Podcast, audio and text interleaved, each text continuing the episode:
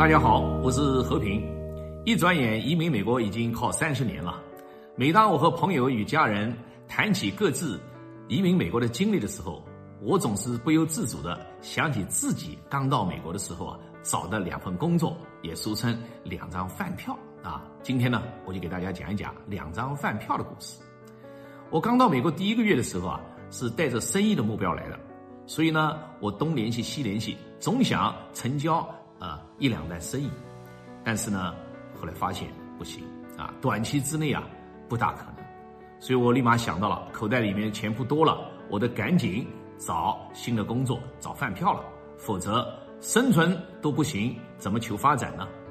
于是呢，我在报上就到处找广告，看看有什么机会嘛。呃，开始联系了七八个工作，发现都不理想，或者呢谈不拢。哎，突然有一天呢，我在工商广告上，我发现离我住的地方不远有一家餐厅正在招工，啊，我想，哎呀，不管了，不管是洗碗还是端盘子啊，我就先过去吧，先生存再发展嘛。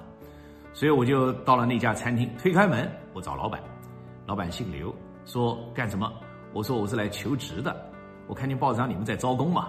他说是啊，我说我想找一份工作。他说你先填写一下你的经历吧，你的履历表吧。我几分钟填好履历表，我就看他在那边呢，一面点头，最后又摇头，我就纳闷儿，怎么回事啊？我说老板行吗？老板说行，你是受过高等教育的，还研究过什么经济啊？还在国际旅行社工作过，还会写文章，有论文发表，啊，太好了。但是，我呢不能留你在我这个打工。我说为什么呢？我不怕吃苦啊，我可以洗碗呐，我可以端盘子。他不是这个意思，他指指旁边他供奉的关公的雕像说：“你是文化人，我要留你在这洗碗打工啊，不符合你的发展方向，你应该找更适合你发展的地方。餐厅不是你的发展之地啊！我如果留你下来给我打工的话，关老爷都不会保佑我。我们都知道关公嘛，啊，他就是忠正义气、聪明智慧、驱邪保平安啊。”所以他呢，一直是求着关老爷保护他的，保佑他的生意和发展的。所以呢，他看见，呃，我这样背景人呢，他非常爱惜人才啊。所以呢，他不留我打工。那我就说，那刘老板怎么办呢？我要生活啊，我要吃饭呢，还有什么好办法吗？他想了想说，哎，前几天我一个报馆的编辑朋友到我这吃饭，说他们正在招记者呢，你要不要去试一下？我可以啊。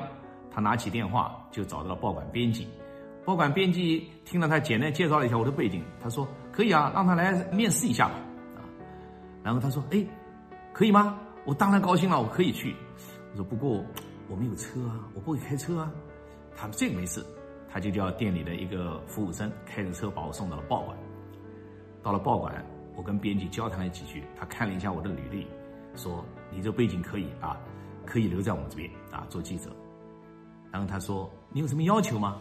我说：“没什么要求，就是一份工作，有个收入就可以了。”他说：“好好好，谈好了待遇。”然后他问：“你现在是什么身份呢？”哎呦，我说：“我是短期的一个访问签证，只有三个月。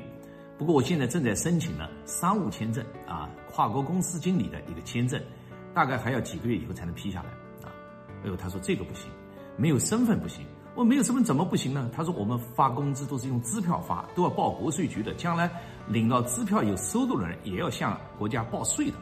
所以你没有身份呢，就不能报税，不行。哎呀，我一听非常失望。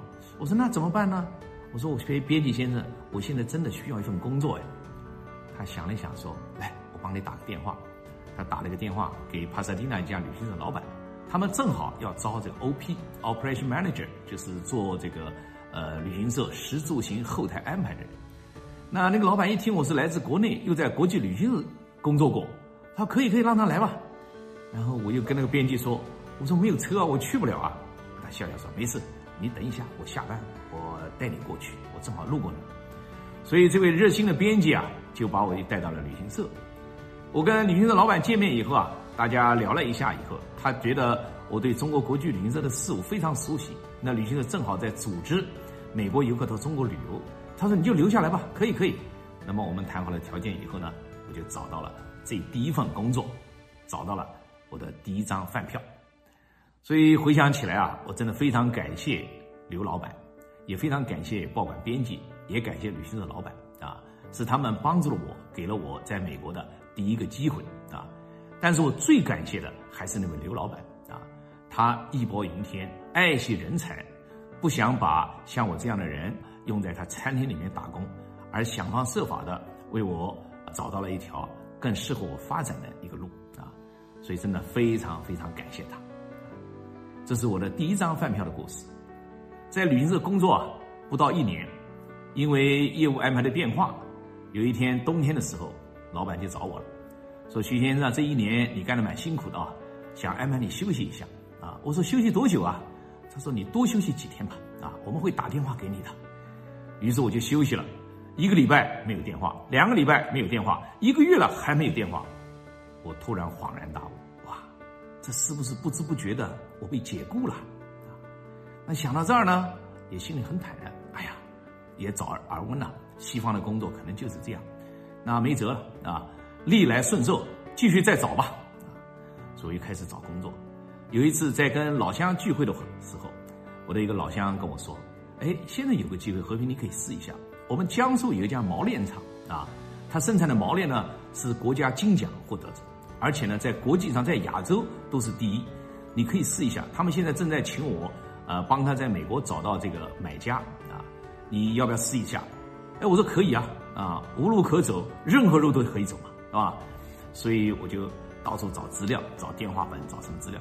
哎，最后给我联系了几家，最终有一家在洛杉矶长堤港的一家毛链进口商，他愿意跟我见面聊一下。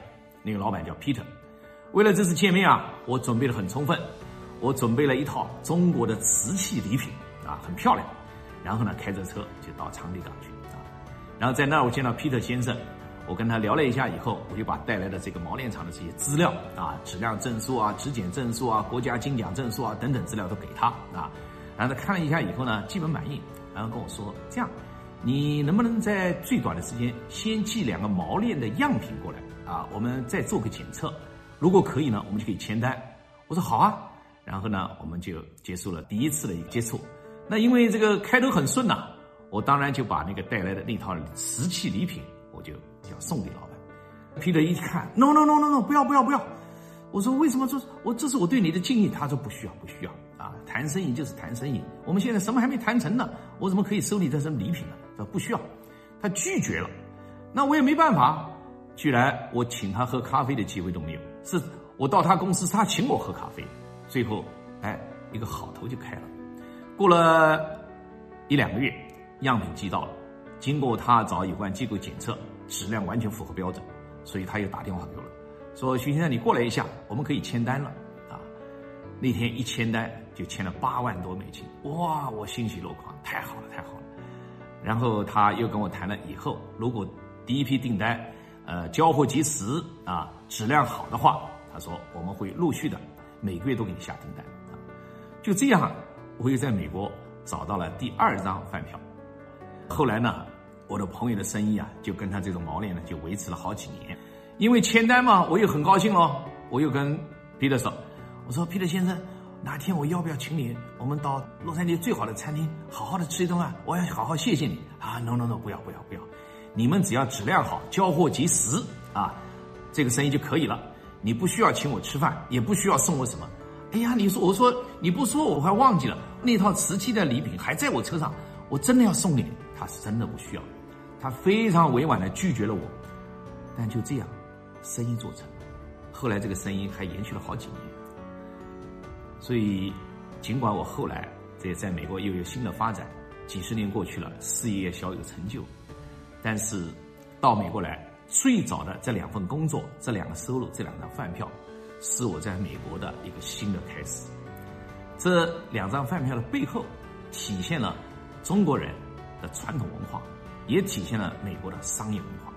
所以这两种文化让我这个新移民受到了一次非常好的一个言传身教一个经历啊。他们两个人的这种人品啊，呃，让我受用了一生。我非常非常的感恩他们，虽然过去了几十年，但是我永远不会忘记这两个人的一个非常良好的一个人品示范。好，我的两张饭票的故事呢，就讲完了。谢谢大家。